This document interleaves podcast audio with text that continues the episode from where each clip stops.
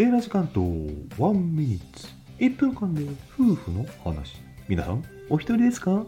当チャンネルはお一人観光グルメと土産をテーマにしておりますがパーソナリティのセーラジー実は一人身ではございません。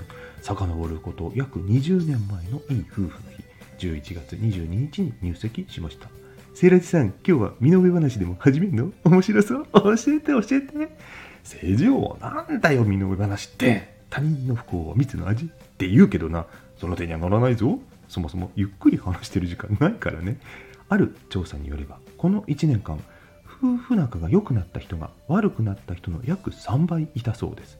そして出会いのきっかけトップがなんとマッチングアプリパートナー探しが広く手軽になったと言えます。